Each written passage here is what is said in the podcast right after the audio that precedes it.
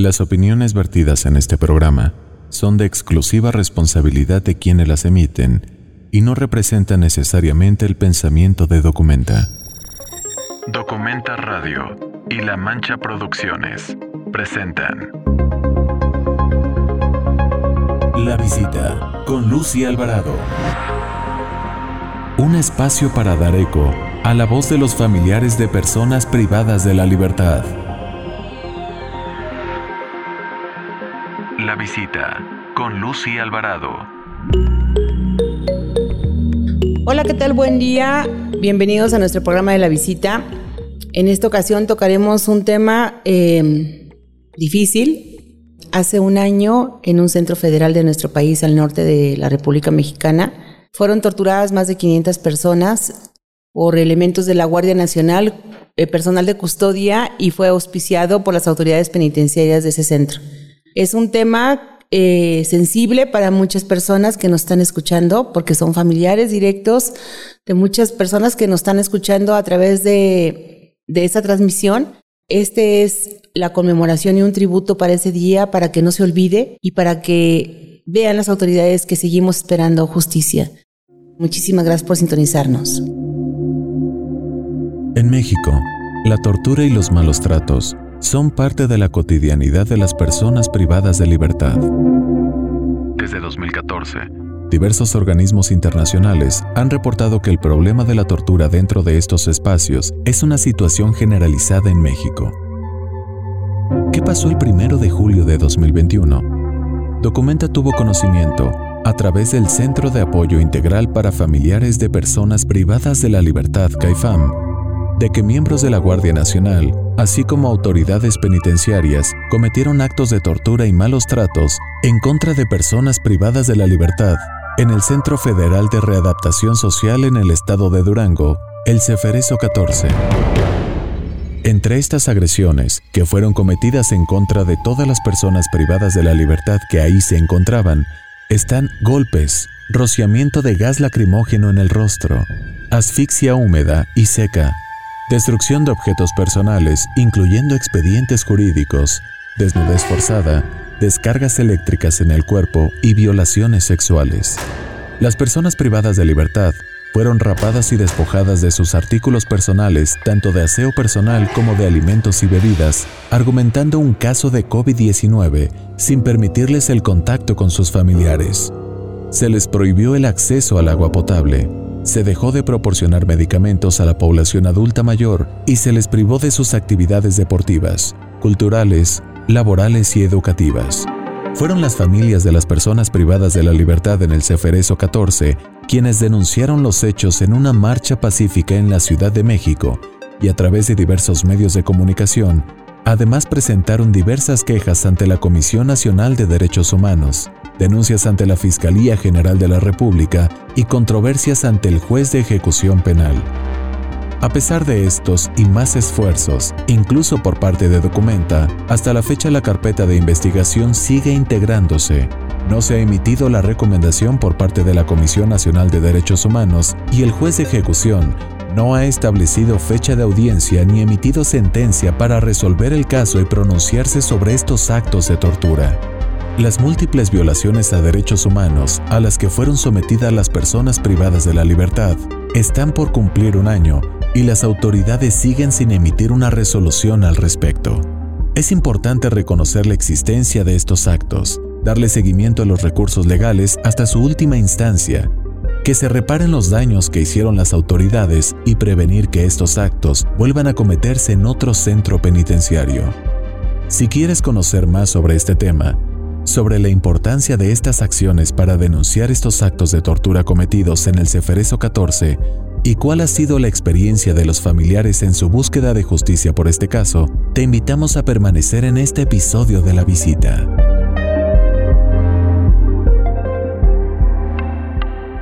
La visita con Lucy Alvarado.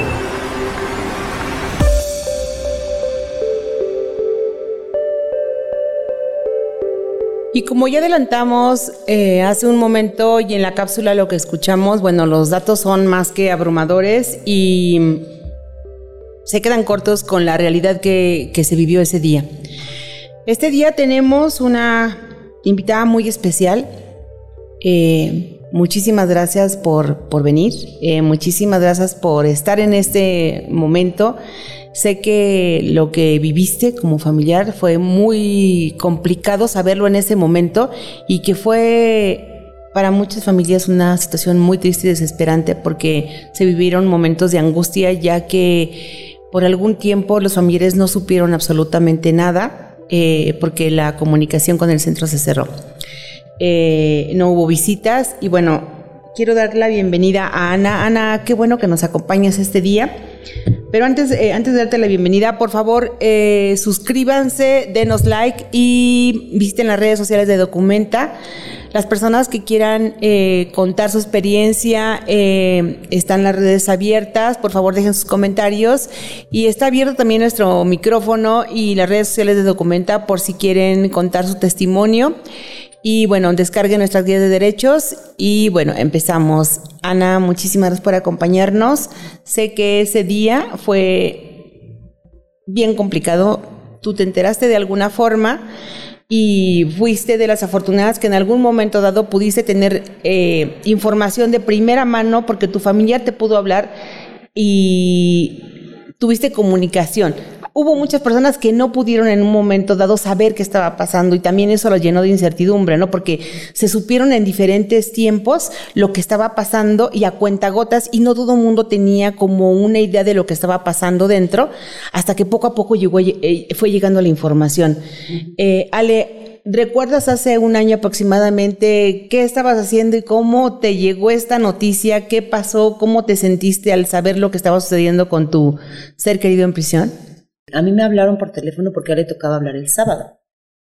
No me llamó, no me llamó en la mañana, ya más o menos como a las 3 de la tarde, este, recibo una llamada y era un custodio, o me dijo que era un custodio del, del centro penitenciario. Y me dijo, este, ¿está esperando la llamada de su familiar? Le dije, sí, me toca hoy. Y ya me dice, este, no le va a llamar, señora. Y yo le dije, este, ¿quién habla? Y ya me dijo, soy el amigo de, porque la verdad pues, llegan a tener, a hacer amistades con algunos custodios. Y me dijo, soy el amigo de, de este, de su familiar, y la verdad, este, no creo que le hable.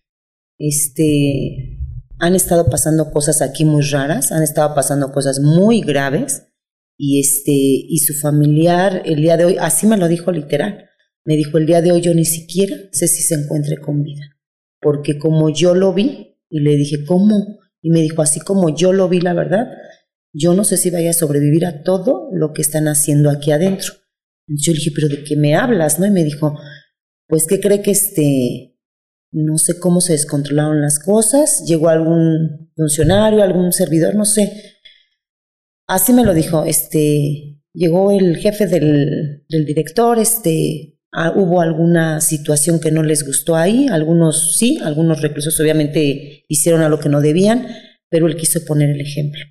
Lo quiso poner el ejemplo y entonces, así literal, dijo, nos, nos dijo a todos que empezáramos a, nos dio, una, nos dio una, una libreta y nos dijo que empezáramos a apuntar, que empezáramos a apuntar para ellos, los más problemáticos o los más, las cabezas más duras, vaya. O sea, hicieron una lista. Sí, Sí, dice que de hecho hicieron una lista, dice, nos dieron una lista, hicimos la lista.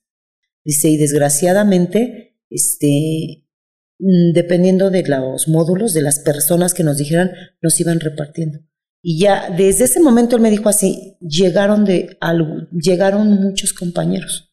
Llegó la Guardia Nacional y llegaron compañeros de otros eferesos. Entonces lo que hicieron fue que nos encapuchamos, nos dividieron en grupos y obviamente nos mandaban a las celdas. Me lo dijo así, a pronto. En el, en el caso de tu familiar, mi familiar es una persona pues, muy alta, robusta y aparte de todo, pues, de carácter muy fuerte. Me dijo, este, en el caso de tu familiar, dijo, cuando había otras celdas donde entrábamos cinco o seis personas, ahí nos mandaron 12, de 12 a 14 personas a entrar por él. Entonces, dependiendo de la persona que fuera, era como nos mandaban. Y yo le dije, ok. Me dijo, este, pero yo le dije, ¿cómo está? Y me dijo, es que no sé. Yo salí antier, ayer salí de, de, del Ceferezo y este, todo esto pasó antier. Yo le dije, ah, ok, me dijo, entonces tu familiar, cuando yo salí, cuando yo salí, yo volteé a verlo y él lo tenían amarrado de las manos a una reja, pero de hecho ya tenía un día antes, o sea, es que ya lo habían colgado de una reja. Yo le dije, pero dime más o menos cómo está o qué. Y me dijo, no, pues es que la verdad, ¿qué te puedo decir? Yo te lo digo porque porque hagan algo, nadie sabe. Todavía nadie sabe, hagan algo. Aquí la gente está muy mal y necesita ayuda. De verdad, no sé qué pasó porque él hasta me decía, nosotros como, nosotros mismos nos sorprendemos porque fue parejo. O sea, sacaron inclusive a los de, me dijo él, sacaron a los enfermos, sacaron a, los de tercera edad, o sea, todos. A lo mejor fue diferente la agresión, fue diferente, dijo, pero a todos, a todos, mínimo una cachetada les tocó. El problema con tu familiar, me dijo, es que como él es de los que no se deja o es muy rebelde en cuestión de, de esas situaciones, este, pues yo lo vi muy mal. Dice, yo, yo, yo. O sea, sí me dijo físicamente, físicamente en el momento. Yo estuve físicamente. A mí me tocó, me tocó entrar en el escuadrón que, que nos tocó con él. Físicamente dijo, este, estuvo muy tremendo. Porque inclusive me dijo, nos pidieron tinas de agua. Sacamos tinas de agua. Los, ah, en el caso de él, lo metimos en las tinas de agua, lo sacamos, utilizamos lo que algo que nos prohíben, que ya está prohibido hace mucho, que son las phaser y les estamos, este... ¿Qué son eso, Alejandro? Que son unas pistolas de electricidad. Entonces él me decía, se les da en la espalda y me dijo, en el caso de tu familiar, este, pues obviamente entraron muchísimos, muchísimos conmigo de la guardia y este, pues les empezaron a pegar, él no se quería hincar, lo que, lo que, fue algo muy, muy feo, no sé, porque dice, ellos lo que pedían es que también se hincaran y pidieran perdón a las autoridades, o sea, es lo que le decían, en el caso de tu familiar no se quería hincar y pues la verdad le daban de rodillazos en, en, en, en, lo que es la rodilla, en la, pierna, pues le daban de rodillazos. Dice, mira, te voy a decir así la verdad, y me dijo, y te lo digo por qué. No con, no, por, no con énfasis de que, ay, no morbo, no, de que de verdad sucedió algo muy grave y de, de, que de verdad tu familiar está mal y tienes que hacer algo. Me dijo, mira, yo cuando vi ahí lo metieron en la tina, lo sacaron, este, le pusieron, le ponían las facer obviamente, este, a mí me llamó mucha atención porque me dijo, lo esposaron tanto de manos como de pies para atrás, lo metían en la tina, lo sacaban, le ponían la phaser, sí, obviamente este, me dijo, lo empezaron a, pegar, ¿qué más me dijo? Lo colgaron, porque me dijo, es que sí está muy grave, el chavo tiene que estar muy mal, Alejandra, le pegaban horrible. Dice, de hecho, uno de los comandantes, que inclusive él se atrevió a, a decirme el nombre nada más así, pero me dijo, es que el comandante tal le pegaba y le pegaba y le pegaba en el estómago y de verdad le ponía las faces y le ponía la facer. Era como que ya algo muy personal, pero le pegaba mucho. Yo le dije, ok. Entonces me dijo, chécalo. ¿Qué pasa? Que efectivamente ya no me habla mi familiar ese día. Obviamente, pues yo entré en pánico, y empecé a llorar, empecé a tratar de hablar con las señoras que yo sabía o conocía que sus hijos estaban allá, pero raramente no sabían. De hecho, yo no pertenecía a ningún grupo. Hay grupos de WhatsApp o hay grupos de Face donde con familiares se respaldan el uno con el otro. Yo no sabía que existía esto, pero en ese momento yo empecé a hablar, este, por ejemplo, él se fue con una persona también allá, iba pues con otra persona. Le hablo a la señora y le digo, oye, ¿sabes algo de tu esposo? ¿Sabes algo de él? Y me dice, no, todo bien. Le dije, ¿qué crees? Que me acaba de hablar un custodio y me dijo esto. Y me dice, no, eso no puede ser posible. Y digo, pero es que me dice que mi familiar está mal y de hecho él le tocaba hablar y no me ha hablado. Y me dijo, no, pues yo que sepa todo está perfecto. A esto voy, me pasan uno o dos días, yo al otro día empiezo, al otro día empiezo yo a marcar a, este, trabajo social y me dicen que no pasa nada, que solamente hay, ah, de hecho, de hecho el custodio me dijo, están manejando que hay un código negro, que hay un, hay un problema en las redes o en la comunicación, pero no es verdad, eso no es verdad sigan insistiendo. Yo le dije, ok, cuando yo marco, la señorita eh, me dice, no pasa nada. Le dije, mire señorita, yo así, la verdad. Le dije, me, habló un custodio, le dije, me dijo que están golpeando a la gente, que la están torturando, en especial mi familiar. Le dije el, el, apellido de mi familiar, que es algo muy conocido, muy sonado. Le dije, mi familiar es fulanito de tal. ¿Usted está consciente de lo que le está pasando? Lo sé, aunque no me lo reconozca. Y me dijo, no, no está pasando nada, señora, no sé qué, a qué se refiere. Aquí no está pasando nada, simple y sencillamente hay una falla de, de, eléctrica, algo así, y estamos teniendo problema con la comunicación. Por eso no se están comunicando con ustedes, pero no pasa nada. Entonces yo le dije, señor, ¿usted está consciente que lo que, si es verdad lo que le pasó a mi familiar, si está consciente que no lo van a poder tapar así como para que usted mañana me diga, siempre sí se cayó? O sea, sí está consciente y me dijo, señora, no pasa nada. Es pánico, este, no les haga caso, la gente así habla, bla, bla, bla. Le dije, no, señorita, es que yo conozco al custodio, no es la primera vez que nos, pues, que nos una información, vaya pasa, ya no me, ya me, cuelgan, vuelvo a marcar al otro día, ya no me contestan, empezamos a marcar, la señora, una señora me marca y me dice, oiga, ¿usted es familiar de tal? Sí, es que, ¿qué cree que la verdad este, dicen que están pasando cosas? Así me lo dijo, y que su familiar está muy mal. Yo le dije, ¿pero quién dice? Y me dice, pues es que a mí me habló una custodia, que es amiga de mi hijo. Le dije, es que a mí también me habló un custodio y me dice, pues es que dicen que está muy cañón, su familiar está muy mal. Entonces ella me agrega un grupo, me agrega un grupo de WhatsApp. Em, eh, eh, ¿Por qué esto? Porque yo empiezo a ver las diferentes ya, todos deseamos cosas diferentes. No marco mi hijo, pero ¿por qué? No, pues dicen que no pasa nada, que simplemente hay un código negro. No, no pasa nada. ¿Y qué es un código negro, Ale? ¿Te explicaron exactamente qué es un código negro? A mí el chavo nada más me dijo que el código negro ellos lo manejaban supuestamente como que había unas fallas eléctricas, de los cuales, pues no sé, no, había, bueno, había problema para comunicarte, pero me dijo eso, es, o sea, obviamente es mentira, eh, todo está en perfecto estado, pero pues no nos van a dejar comunicarnos. Bueno, entonces ya cuando yo estaba en el WhatsApp, empecé a ver diferentes, este, diferentes versiones, ¿no? Y la verdad también había quienes decían, no pasa nada, no es verdad, mi esposo ya habló y dice que no pasó nada, que hubo una situación que le llamaron la atención, pero que nada serio. Y este, pero conforme fueron pasando los días, yo sí, la verdad, traté de decir, oigan, es que a mí me acaban de decir que mi familiar está muy mal y no se comunica conmigo, no me dan razón de él. Entonces me empezaron a decir, no, no pasa nada, son rumores, ¿no? Pero ya conforme fueron pasando los días, todo esto fue cambiando. Porque entonces ya empezaron a decir, es que mi hijo dice que también les hicieron esto. Oye, mi hijo dice que está muy mal. Mi hijo, para pronto, Lucy, yo hasta el día que ya digo el caos es el próximo sábado. ¿Qué pasa? Entre semana, este, el custodio mismo me vuelve a hablar y me da un teléfono que me dice, te doy este teléfono para que marques directamente al jefe de seguridad, que en ese entonces era Guzmán. Me dijo, habla con él, dile, por lo regular la gente no tiene este teléfono dáselo a la gente que más puedas y dile así, que sus custodios están hablando, que no están de acuerdo con lo que hicieron ni con lo que están haciendo, porque de hecho la gente ni siquiera está recibiendo atención médica. Yo le dije, oye, pero ni siquiera sé si mi familiar está vivo. No, no, no, no, no, no te preocupes. Yo sigo hablando para adentro y me dicen que, que pues ahí está, pero que está muy mal. Yo le decía, pero por favor dime qué pasó. No, pues aguántame. Entonces yo marco, cuando te digo que marco, y ya les digo, este, a, los custodios, o sea, al que me contesta, no es que te equivocaste, trabajo social es tal. Le dije, no quiero hablar con Guzmán, porque él es el que sabe lo que está pasando allá adentro y sus custodios, un custodio me habló para decirme que están haciendo esto y esto y que vean, nos están dando los teléfonos que no tenemos que tener.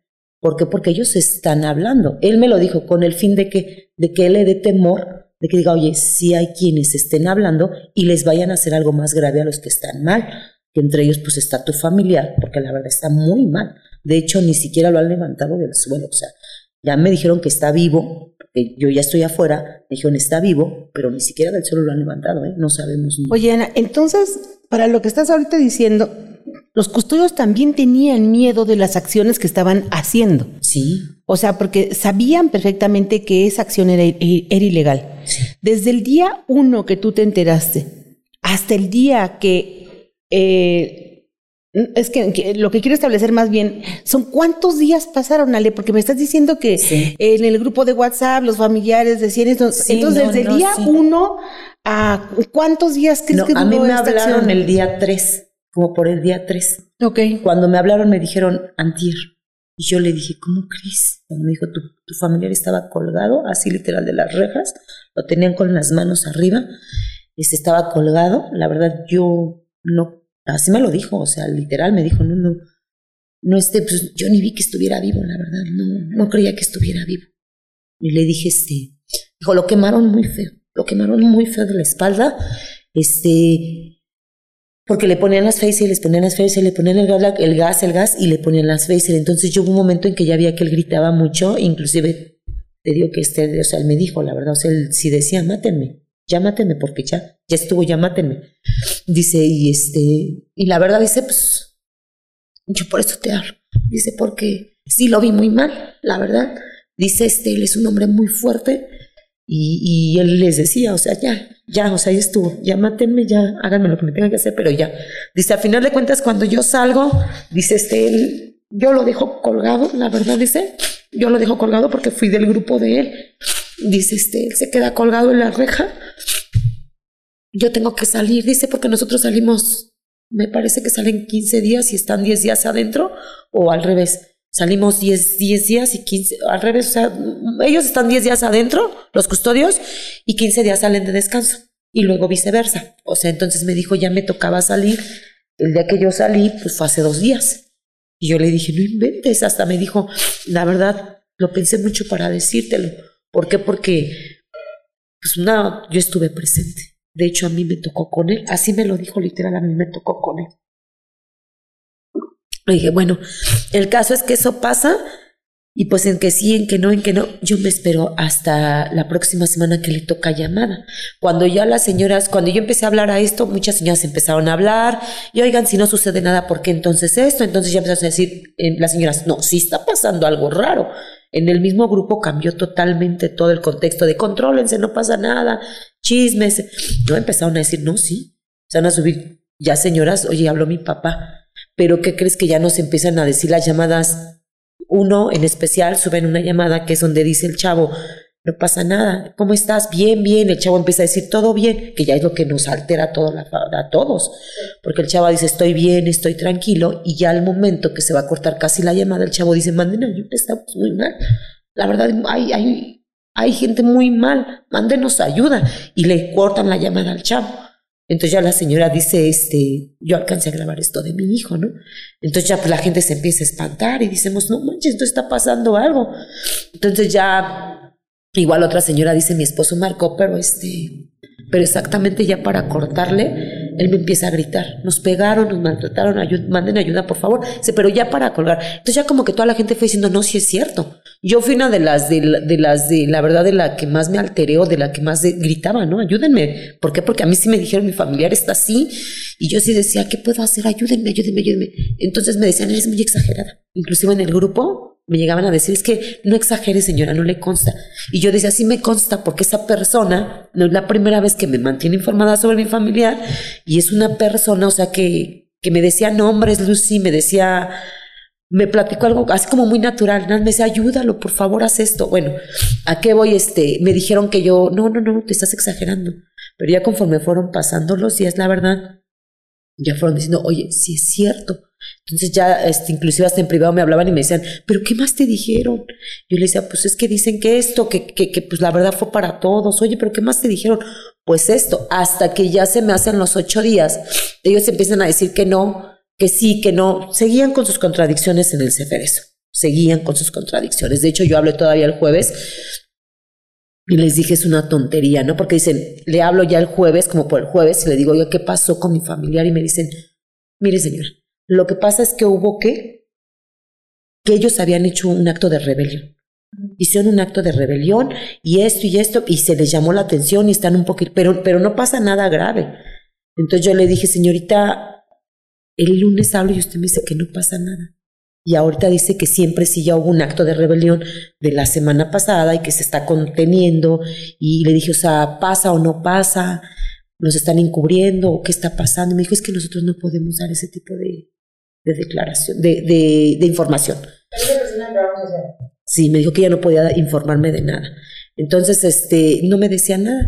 Ya hasta, yo le dije, soy familiar de tal, quiero que estén conscientes que soy familiar de tal y ustedes saben lo que le pasó. Usted ya sabe lo que le pasó, señorita. E inclusive el que usted me dijo, háblale, te va a contestar una chava tal, que yo sé quién es, y dile que ella vio lo que le pasó a tu familiar y que todos se van a ser responsables o que sí es así responsable por la información que te está dando. Entonces ya cuando le digo eso me dice, no, el responsable es el director de, la información, yo no. Y le dije, ¿por qué si la, información que me estás dando es, tú sabes que es verdadera, ¿por qué me haces ese, ese énfasis? ¿no? yo le dije, ¿te haces responsable de la información que me estás dando? Y me dice, no, no, no, yo no, yo no, el director. Entonces le dije, ok, porque tú me estás diciendo que no le pasa nada a mi familia. Me dijo, no, le dije, tú sabes que sí.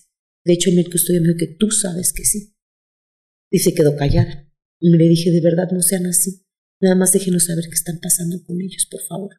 Bueno, pasa todo esto, se llega el fin de semana, yo no me, me, me, contacta mi familiar, yo creo que el miedo, porque yo le dije, mi familiar se tiene que contactar conmigo, porque si no, pues está muerto, para mí está muerto. Yo eso le dije, ¿no? Porque ya, ya llega un momento en que dices, no, no, ¿cómo cree? Le dije, pues es que entonces, ¿por qué no se tendría que contactar conmigo? Para pronto llega, este, me parece que fue un sábado, sí, el sábado en la mañana, y marca él. Entonces, el momento que marca Lucy, este, pues sí, yo sentí un gran alivio, pero este, mi familiar por lo regular, pues su tono de voz, todo siempre era fuerte, y en ese momento hablaba como si estuviera susurrando. Pero ya, entonces le digo, ¿cómo estás? Y me dice, vivo. Pero, pero no podía ni hablar. O sea, yo le dije, te, te regañan, te están cuidando. Y me dijo, no puedo. Y yo le dije, ¿cómo no puedes? Me dijo, no puedo. O sea, literal me acaban de levantar del suelo para hacer la llamada. Y le dije, ¿cómo? Me dice, no me han levantado desde ese día. De hecho, yo me di cuenta que estaba vivo hace unos días, ¿no? Cuando abrí los ojos y vi que todavía estoy vivo.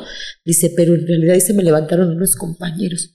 Y en ese momento él me dijo, no puedo hablar porque me duele mucho. O sea, no, mis costillas están muy, muy lastimadas. La garganta la siento no puedo hablar. Y le dije, y hablaba muy, muy quedito, muy quedito. Le dije, ¿te sientes muy mal? Obviamente, pues obvio, mi familiar sí me dejó ver. Yo creo que de esta no, no salgo. Y ya me dijo, este, ¿qué estás haciendo? ¿No? Porque él me conoce y le dije, pues es que me avisaron, porque yo le dije, me avisaron, me avisó el custodio de lo que te habían hecho. Yo inclusive le dije, si no puedes hablar, no me lo digas, pero me dijo que te lastimaron, que te, que, que te quemaron y él me dijo, sí, así nada, me dice así. Sí. Y yo le dije, me dijeron que, te, que cuando él salió estabas colgado y me dijo, sí. Y yo le decía, nada más dime si sí o si no, no te metas en problemas. Pues yo tenía miedo, le dije, no te metas en problemas, nada más dime si sí o si no. Entonces le dije, me, me comentó que estás muy lastimado de tu espalda, que te quemaron, y me dijo, sí. Y le dije, este, que tus pies, tu pierna, y me dijo la derecha, me, me la lastimaron horrible, no la puedo mover y tengo miedo porque está muy, muy mal. Y le dije, ajá, me dijo, haz algo, por favor, haz algo. Le dije, lo estoy haciendo. Estamos en derechos humanos porque ya andábamos yo viendo todo eso y me dijo, hazlo. Aunque yo no la libre, hazlo, porque ahora sí se pasaron de pendejos. Así nada me dijo, así se pasaron de pendejos. Le dije, estás muy mal. Y me dijo, muy mal. Me siento muy mal, la verdad. Dijo, este, no sé de dónde sacaron tantos cabrones. Así me dijo, la verdad. Llegaron de todos lados. Llegaron de todos lados ya cuando vimos ya estábamos, ya estaban encima de nosotros, ¿no? Le dije, sí, pero yo todavía, él pues traía su impotencia y me dice, pues se meten encapuchados, pero sabemos que son los mismos custodios que nos cuidan, algunos los reconocemos, algunos traen tatuajes, pero, pero él no podía hablar, Lucy. Entonces me dijo, estoy muy mal, la verdad. Estaba vigilado en ese momento, desde luego, cuando estaba hablando. Sí, inclusive lo dijo, y dijo, me vale así, así, muy bajito, pero él dijo, me vale madres, échame la jeta que me eches, ya no me, así lo dijo, no me puedes dar más en la madre de lo que ya me diste. O sea, le estaba hablando a alguien. Y yo le dije, por favor, no te arriesgues, por favor, cálmate. Y me dijo, es que no me han dado ni una aspirina, no, ni siquiera me han levantado de donde estoy. Ahorita me levantó un compañero, ajá, y nada más porque de verdad, él me lo dijo así, nada más quería oírte por última vez, aunque sea, y que me oyeras, y que no, pase lo que pase, no paren, no paren porque se pasaron. Y yo le dije, ok. Y este, ¿qué crees? Yo me quedé muy preocupada porque de verdad jamás en la vida lo había oído así. Y yo le dije, este, tu espalda, y me dijo, está muy mal, mi espalda, mis costillas, mi, mi, pierna, estoy muy mal, estoy muy mal. Él lo único que me dijo, y, y me dijo, lo único que no me tocaron fue la cara. O sea, chistosamente, pero ya cuando este, la verdad, este, la chava esta me es que eh, todo, todo, todo, todo, yo hablé otra vez y me dice la chava, una, una trabajo social, es que no señora, nada más la verdad, pues a veces se les dan unos, pues se contienen y pues salen golpeados de su cuerpo, pero es porque ellos mismos se avientan, se lanzan, vaya, o así, ¿no? es porque yo le dije, ay señorita, por Dios, mi familiar dice que está muy mal que por favor lo atiendan. Y digo, él se siente muy mal de sus costillas, él está mal de sus... Porque yo enseguida que él me colgó, yo estuve marcando. Porque dije, por favor, señorita, mi familia, yo lo oí muy mal, muy mal. Dice que ni siquiera se ha podido parar. Él me dijo, me tuvieron que parar unos compañeros. O sea, dije, o sea, que ni siquiera te están dando atención. Me dijo, no. O sea, hasta ese momento ya habían pasado ocho días cuando tú estabas hablando con él y no le habían atendido de todas sus lesiones. Nada. Y estaba quemado. Sí, dice él, ni siquiera, ni siquiera Alejandra me han dado una aspirina. Fue cuando yo le dije, ¿te sientes muy mal? Me dijo, sí. Yo no sé si ahora sí la libre o que pase, pero él me dijo, estoy vivo. Lo único que te puedo decir es que estoy vivo. Inclusive él me dijo, no, quién sabe si sea bueno o sea más malo. Ay, no. ¿Por qué? Porque él decía que se sentía muy mal de, su, de sus costillas y de sus pies de su pierna, de su pierna. Entonces él me dijo, ¿qué vales? Así me lo dijo, ¿no? ¿Qué vales aquí sin una pierna? Entonces, por favor, ayúdame. Le dije, sí, no dejes, no dejes que me vayan a cortar el pie, porque le daba mucho miedo su pie. Decía que estaba totalmente hinchado, negro, pero él hablaba muy, muy bajito, muy, muy No tenía fuerzas. No, inclusive se callaba y volvía a hablar. Yo le decía, Tosa, lo haces. Yo decía, ¿está alguien ahí? Me decía, es que no puedo de verdad no puedo, me siento muy mal, me siento muy mal.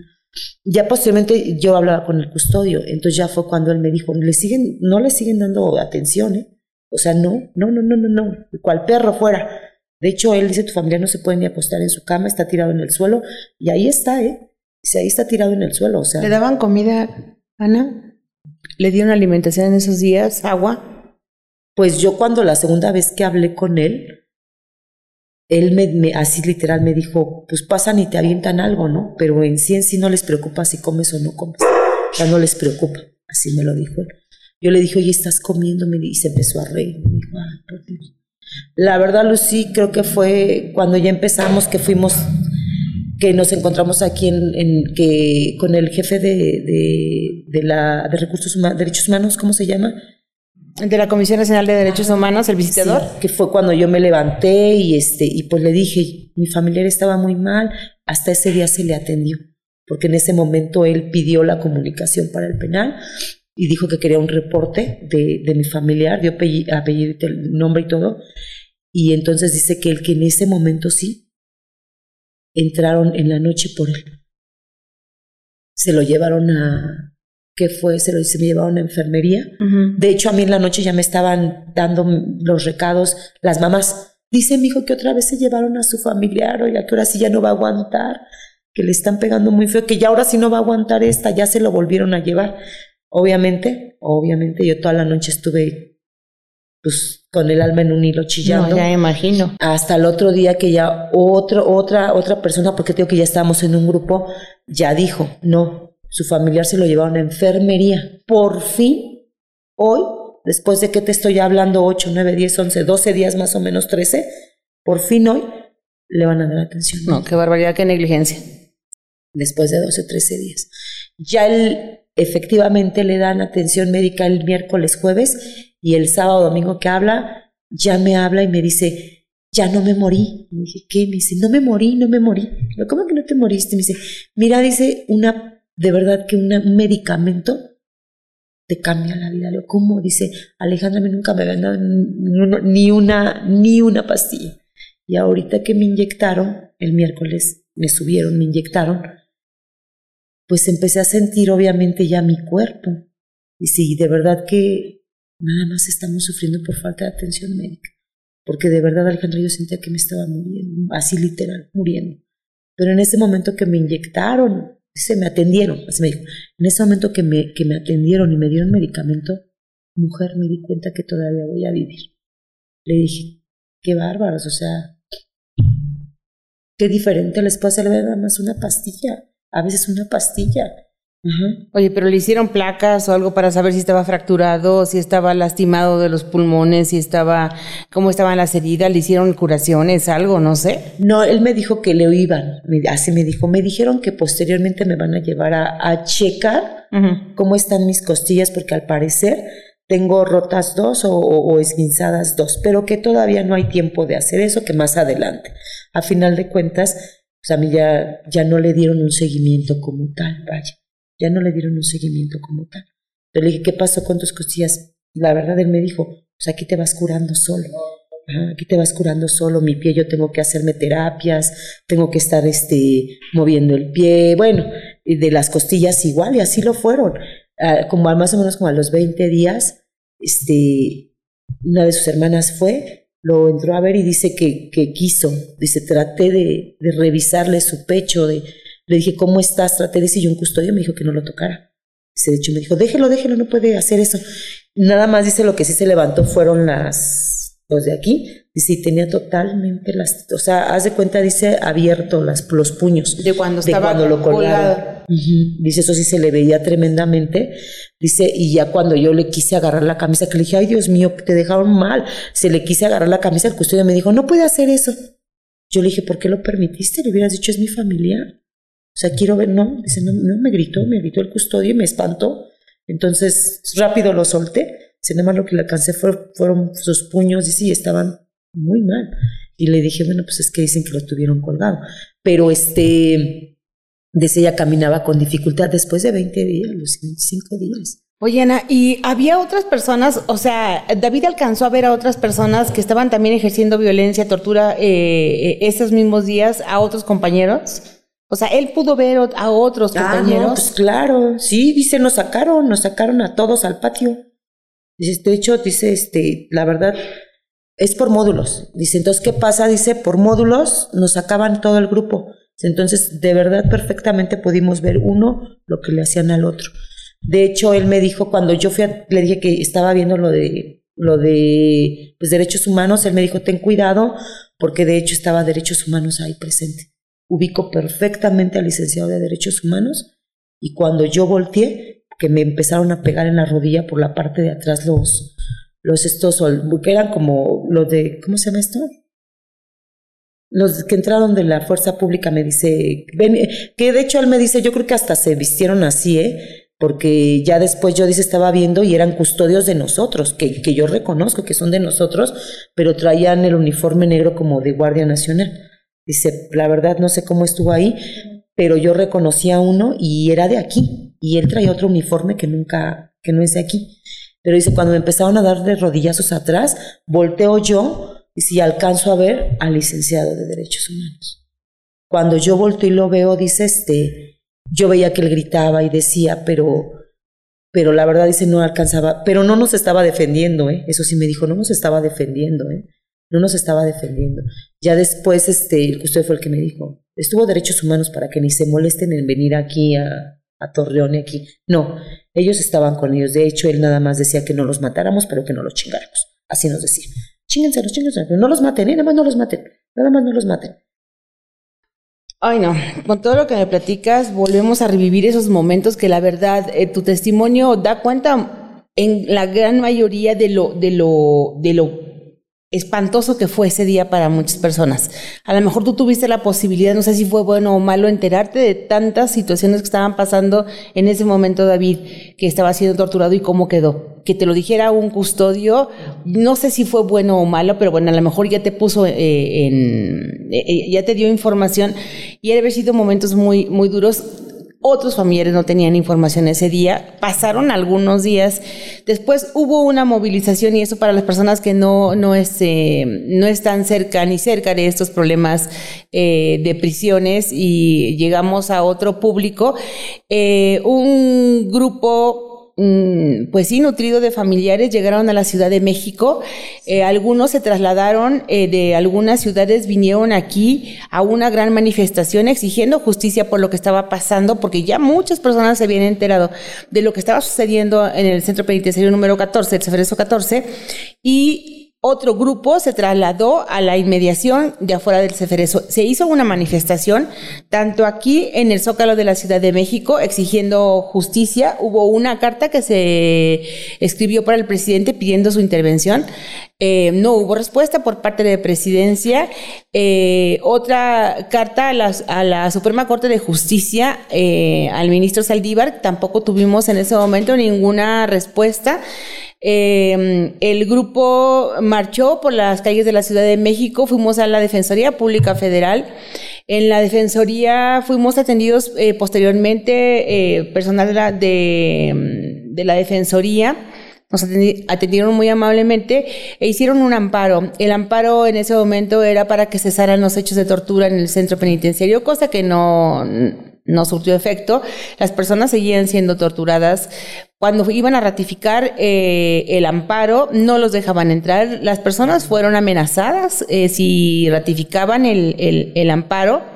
Los familiares desesperados acudieron también, eh, la verdad que era un grupo muy nutrido, eran más de 100 personas a la Comisión Nacional de Derechos Humanos exigiendo y narrando pero muy, muy eh, concienzudamente los hechos de tortura que habían sido perpetrados con sus familiares.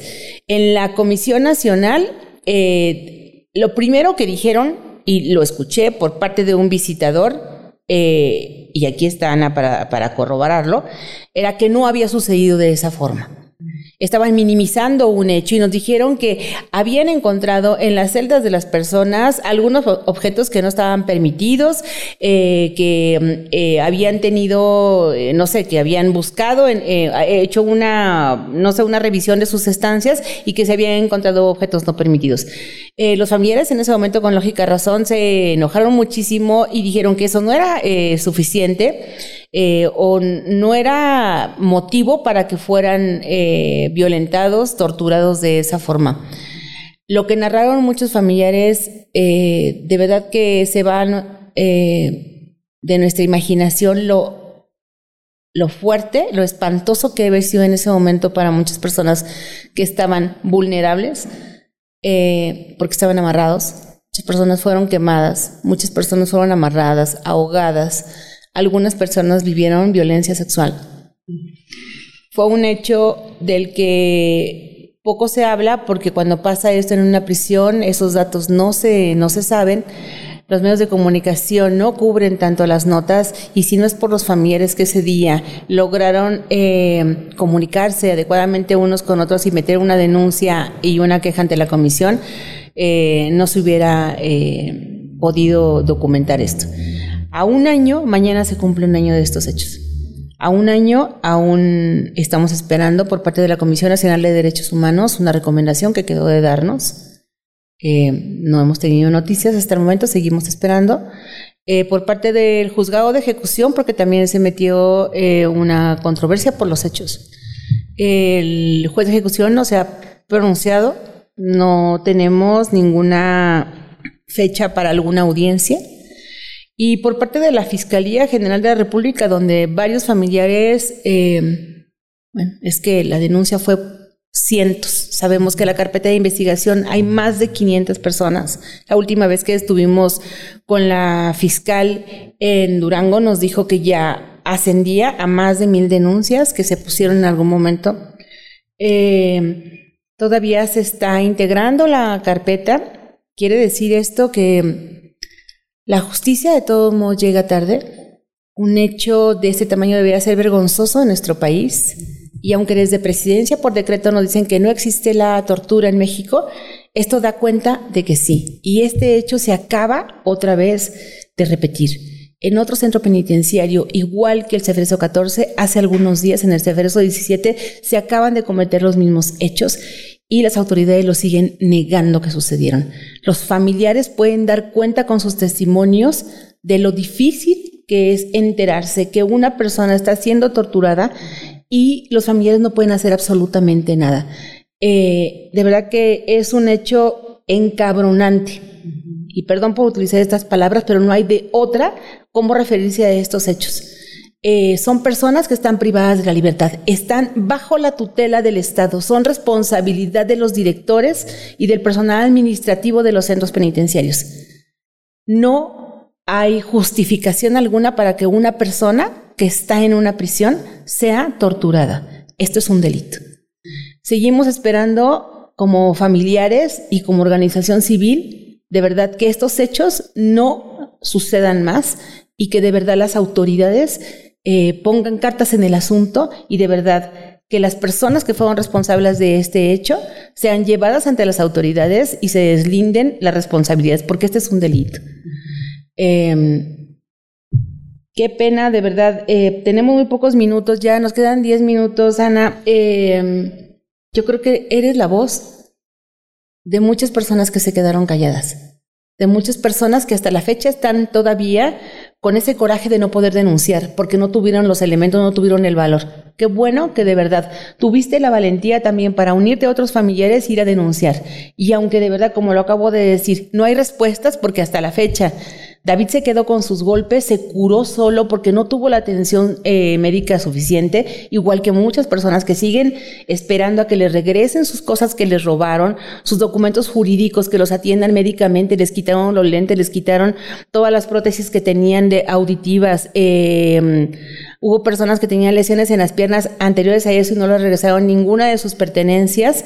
Eh, aún así, después eran amenazados y por algún tiempo fueron segregados y no hubo comunicación con el exterior y hasta la fecha siguen siendo amenazados por el mismo personal de custodia eh, para que no eh, sigan ratificando estas denuncias que siguen vigentes. Eh, Ana, yo te agradezco mucho tu testimonio en esta ocasión y como te digo, eres la voz de muchas personas que no pudieron hacerlo. ¿Quieres cerrar diciéndonos alguna cosa? Pues nada más este el recordarles o el decirles, porque mucha gente cuando nosotros nos empezamos a, a manifestar, vaya, que necesitábamos atención médica, nos criticaban mucho y decían que por quién estábamos peleando, ¿no? Y yo de alguna manera les dije, pues por un ser humano. O sea, yo no estoy peleando por un ratero, por un... No, o sea, ni siquiera estoy pidiendo un buen trato, ni siquiera un buen trato, nada más un no maltrato. O sea, es como les digo yo, yo no estoy si son inocentes, son culpables, son buenos, son malos. Y nada más le digo, es un ser humano, no pido un buen trato, no pido ni siquiera un buen trato, sino nada más un no maltrato. El que mínimo te dejen estar en paz. Es como le digo a él, mínimo que, que, que, tú resuelvas, porque él dice, yo me enfermo y ¿sabes qué hago? Me ha tocado agarrar las bolsas que nos dan y me meto en las bolsas para sudar y sudar la enfermedad. Eso es lo que aquí hacemos tratamos de embolsarnos, tratamos de, de, taparnos lo más que podamos para sudar la enfermedad. Entonces ni siquiera piden, dice, comida no hay, casi no nos dan de comer. Las porciones son algo exageradamente tonto. Dice, entonces comida no hay. Dice, en diciembre me la pasé comiendo tortillas duras dos semanas. Eso fue mi, eso fue mi 31 y eso fue mi primero, ¿no? Dice, entonces, este, digo, no les dan un trato ni siquiera digno.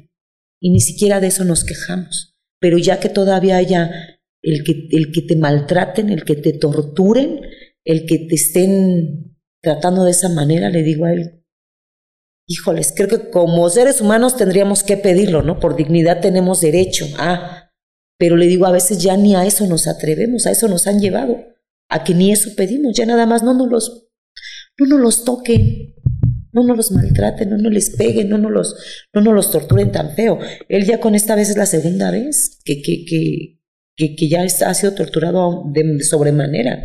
Entonces digo, ya es mucho, ¿no? ya, ya párenle. Ya no pedimos, como te vuelvo a repetir, Lucy, ni siquiera, ni siquiera lujos, ni gustos, ni, ni, ay, es que merecen más comida. No, ya nada más dice él, ya nada más con que no nos toquen.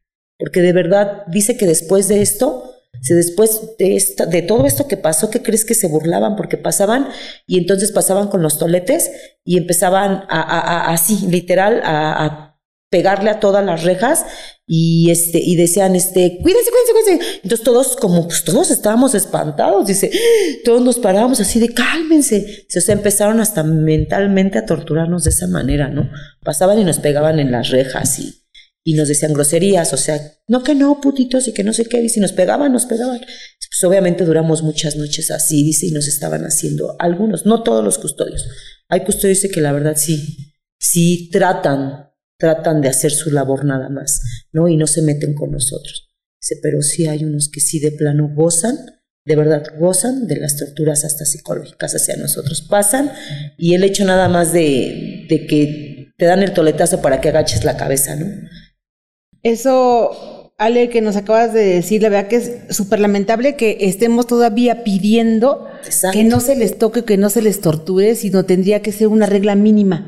Y eso que me estás diciendo tú, que, que, les den de comer, eh, bueno, claro que es una obligación de, de, las autoridades tenerles alimentación suficiente y nutritiva, agua, porque bueno, están bajo su responsabilidad. Son personas que están bajo su responsabilidad. Y es increíble que a la fecha estemos recibiendo y sabiendo diario por los familiares que en los centros penitenciarios federales esta es una constante, donde la comida es raquítica, donde eh, se les puede hasta en un momento de racionar el agua y muchas personas llegan a enfermar por estas circunstancias de vida. Mira, eh, creo que en el chat que nos están mandando hay muchas personas que... Y nos llevan al ser humano, Lucy, a denigrarnos. Te voy a decir por qué, porque ¿por qué tenemos que mendigar por un derecho? Exactamente. Nada más del de déjame vivir, o sea, déjame caminar libre. O sea, digo, ¿cómo como ser humano llegamos a eso? A que te mendigue el que respetes mi derecho por caminar libre por esta línea. O sea, ¿cómo? ya digo, ya ni siquiera es de, de autoridad, cumple tu, función, ¿no? Ya ni siquiera es eso. O sea, de autoridad cumple tu función como tal, como se debe, conforme a, conforme a la ley. No, sino ya el mendigar, el déjame respirar. O sea, digo, y esas son nuestras autoridades, esos son nuestros ejemplos, Lucy. Esas son los que supuestamente están impartiendo, vaya, la autoridad, ¿no? Como debe de ser. Y a veces lo cuestionas y dices, híjoles, supuestamente mi familiar está ahí para qué? En una dependencia donde qué? Donde te enseñan lo que es la ley. Cuando ellos son las primeras, la verdad, que transgreden al ser humano en todos los sentidos, porque a mí se me hace a veces, te digo, lo hago, ¿por qué? Porque es mi familiar, porque lo amo, porque, porque me duele, pero sí, sí llega un momento en que digo, sí, sí sé como ser humano hasta dónde me llega mi limitación y sí sé Sí sé que me denigran como, como, como, como ser humano al pedirte algo de lo que, híjoles, por el hecho de estar vivo, ya lo merezco. Respétame, déjame caminar. Lo que le digo a él, ¿no? Y él me dice, ya no alegues. O sea, no alegues en qué sentido. No pidas más, nada más con que nos dejen vivir. Lo que estamos viviendo, si se llama vida, que no la dejen vivir como la estamos viviendo. Ajá. Pero dice él, ¿no? La otra vez, me dolía la muela. Me dolía la muela, me dolía horrible, nunca he tenido atención, me dolía. Empecé pues obviamente a, y él dice, ¿no? Aguantas todo, pero la muela a mí me dolía horrible y yo empecé a quejarme. Pues era lógico, me quejé porque me dolía la muela. Entraron, me dieron una chinga, me sacaron y me llevaron a, a este, a, a unas celdas pues como de castigo, ¿no? De aislamiento. O sea, ni siquiera me podía quejar. O sea, como dijo él, pues tengo que gritar, güey, me duele la muela. O sea, dice, a lo mejor que dijeran, pues ignóralo, pero o sea, ya hasta llegar a eso como seres humanos, Lucy, de, de no me puedo quejar. No, no te puedes quejar. O sea, y me llevan a otro aislamiento, dice, nada más porque me estaba quejando. Se nos olvida que las personas privadas de la libertad están en prisión. Ese es el castigo, no es para castigarlos. Y creo que dentro de las prisiones se sufren una serie de abusos y qué lamentable que de verdad nos digan que están siendo capacitados en cuestión de derechos humanos y los custodios no tienen la más remota idea de lo que están hablando. Voy a leer alguna de las de los mensajes que nos están enviando es muy importante que se ventile el asunto, el relator especial sobre la tortura y tratos crueles, inhumanos y degradantes. Bueno, desde luego que se le dio parte a muchas autoridades y esto no ha pasado absolutamente nada. Todos los, eh, esta otra chica que no se llama Carlota Chávez, todos los abusos que parecen las personas privadas de libertad desde derechos humanos se hacen pendejos y no hacen su trabajo como deberían eh, de ser, por eso siguen con tanto abuso. Eh, este, el día más negro de todos los que vivimos el primero de julio de 2021, donde hubo tortura, muertes, maltratos, de, todo lo que pasó ahí dentro del día negro del primero de julio en el Ceferezo número 14, es un familiar de Gómez Palacio Durango. Eh, bueno, es que hay muchos que nos están escribiendo. Eh, Dice, pues entonces también los representantes de derechos humanos que estuvieron presentes en el evento son responsables, aún más la responsabilidad de la comisión por omisión. Y sí, les recuerdo aquí que la persona, que el visitador que estaba junto ahí fue denunciado y hasta la fecha no hemos tenido ninguna respuesta por parte de, de la comisión. Eh, desestimaron yo creo que la denuncia de los mismos familiares que lo vieron y los mismos, eh, eh, bueno, hay hasta bitácora donde el señor firmó y ahí estaba presente eh, quejas ante el Consejo de la Judicatura Federal para ese juez de ejecución que está dilatando el proceso. Bueno, pues no entendemos exactamente qué está pasando, pero ya un año, imagínense nada más. Mm, solicitar los protocolos de Estambul para los sobrevivientes. Se solicitaron también los protocolos de Estambul para algunos sobrevivientes. Estamos esperando todavía la respuesta de eso. Eh, la fiscalía ha sido, bueno, yo creo que a tantos números de denuncias se ha ido lento. Eh, la denuncia fue aquí en la Ciudad de México, pero se radicó en, en Gómez Palacio Durango y la, la fiscalía va lenta. Digo, entiendo que es un caso como muy grande. Yo creo que nunca se había denunciado un hecho de ese tamaño, pero todo modos va lenta para la necesidad y para la urgencia de, esa situación. Eh, nos mandan saludar del grupo del Ceferezo número 14. Eh, dice, así es, eso solo para expulsar eh, la enfermedad, o sea, de lo que nos estabas platicando, de la, de la bolsa este que se, que se mete en la bolsa para sudar la enfermedad. nos están escribiendo varios familiares del Ceferezo número 14. Dice, sí, gracias a, Documenta por este programa. Em, saludos también, chicas. Em, horrible ese primero de julio, no se olvidará. Em, así es, fue difícil, todos estaba, estábamos bien hasta que nos enteramos ya no dormían de lo que me dices de la presión psicológica de los custodios. Nos refieren que algunas personas hasta se amarraban en la noche para que eh, no se los pudieran llevar a torturarlos porque el miedo psicológico que les metían los custodios todavía era constante después de nosotros días. Y bueno, eh, dice, mm, llegará el día que se llamará a todos esos pseudo servidores, recuerden que la tortura no prescribe. Esa es nuestra esperanza. La tortura no prescribe y es un delito que se persigue de oficio. Y bueno, seguiremos esperando justicia. Ana, eh, yo te agradezco muchísimo tu testimonio. Discúlpame por otra vez ponerte en esa situación de recordar ese día. Yo sé que son situaciones muy complicadas de recordar y yo te agradezco enormemente porque fuiste la voz de los que no pueden estar aquí. Muchísimas gracias. Y bueno, nos despedimos hasta el próximo programa. No olviden suscribirse, darnos like, por favor, eh, las personas que quieran contar su historia. Las redes sociales de documentos están abiertas y saben que siempre estoy a una llamada de WhatsApp. Eh, les mando mi solidaridad eh, a todas los familiares de las personas privadas de la libertad del Ceferezo número 14 y a otras más que nos escuchan que están en otros centros penitenciarios. Muchísimas gracias y nos vemos la próxima ocasión.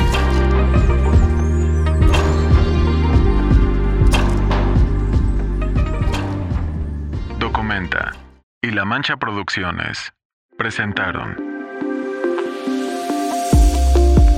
La visita con Lucy Alvarado. Producción general Juan Pablo Rivas. Producción digital Peso Alvarado. Coordinación de producción Fabiola Herrera. Conducción, Lucy Alvarado. Comunicación y redes sociales, Nelly García y Dulce Laguna. Contenido jurídico, Víctor Lagunas. Contenido, Tania Ángeles Begún. Concluimos este espacio de charla y discusión. No olvides nuestra cita cada jueves en punto de las 11 del día y la versión podcast disponible en Spotify. La visita con Lucy Alvarado.